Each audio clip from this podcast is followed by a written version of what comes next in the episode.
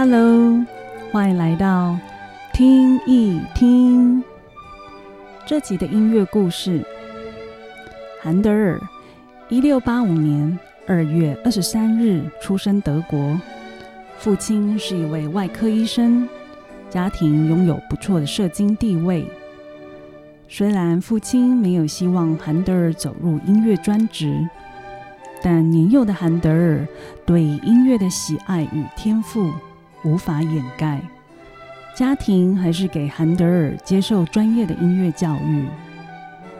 一七零二年，韩德尔十七岁，进入大学研读法律，也兼任当地教会的风琴师。只是隔年十八岁，韩德尔下定决心不再学习法律。而进入不受宫廷控制的歌剧院担任小提琴手，之后创作了两部歌剧，作品反应都不太好，因此激励了韩德尔前往意大利学习更多音乐创作的技巧。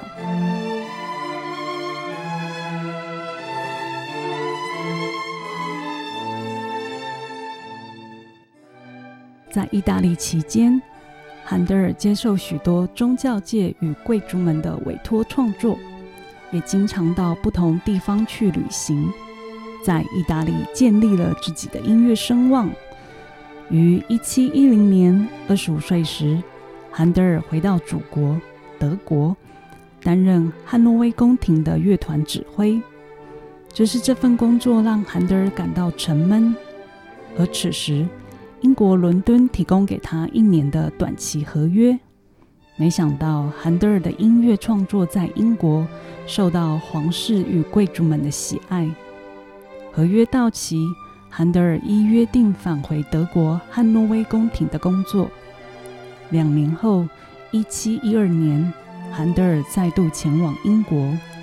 当时，英国安妮女王非常欣赏韩德尔的才华。任命他为皇室作曲家。韩德尔跻身英国上流社会，成为活跃的音乐家。因此，韩德尔没有征求汉诺威选帝侯的核准，就离开在德国的音乐工作，使汉诺威选帝侯对此非常愤怒。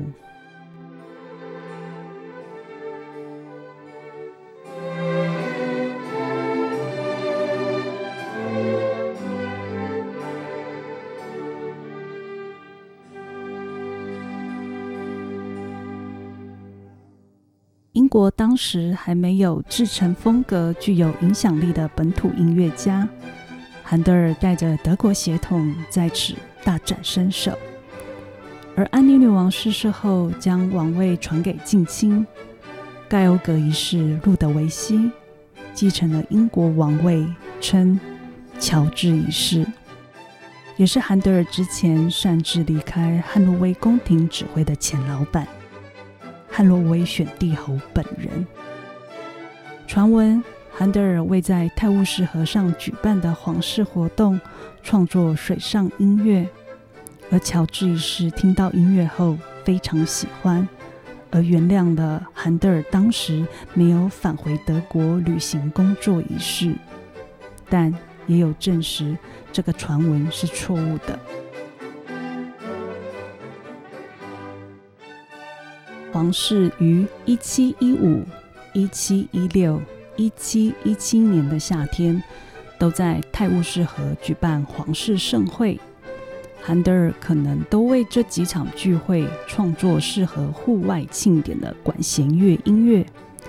有一份记载是当时参加这场庆典的外交官信件中写道：“国王的船入夜时分停止修复。”在一旁是载满约五十人音乐家的驳船，乐团中有小号、号角、双簧管、德国笛、法国笛、小提琴、低音声部乐器，没有歌手。音乐是由著名的韩德尔创作，也是国王陛下主要的宫廷作曲家。陛下对音乐赞誉有加，在餐点前要求演奏两遍，及餐后一次，每次时间都长达一小时之久，而靠近欣赏音乐的船舶数不胜数。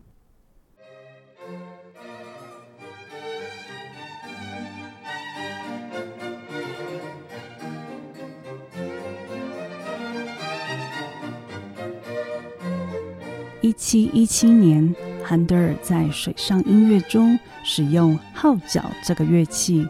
并可以清楚听到号角演奏多个重要片段，是很引人注目的。在韩德尔和其他英国作曲家之前，都没有人在管弦乐曲中使用号角。毋庸置疑，这个音乐上突破性的做法，使得水上音乐的旋律深得众人喜爱。从这个主曲中的各个选曲。韩德尔生前都有出版了，直到一七八八年，在韩德尔去世将近三十年后，才有完整曲目的印刷。接下来要欣赏的音乐是水上音乐 D 大调第二号主曲《号角》。